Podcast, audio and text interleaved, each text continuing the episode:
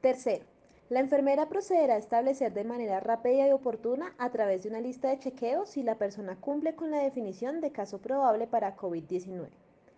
Cuarto, teniendo en cuenta que la institución no cuenta con las capacidades requeridas para el diagnóstico y manejo de esta situación, se sugerirá reportar el caso a la EPS, Secretaría de Salud Distrital, y a la ARL según el caso.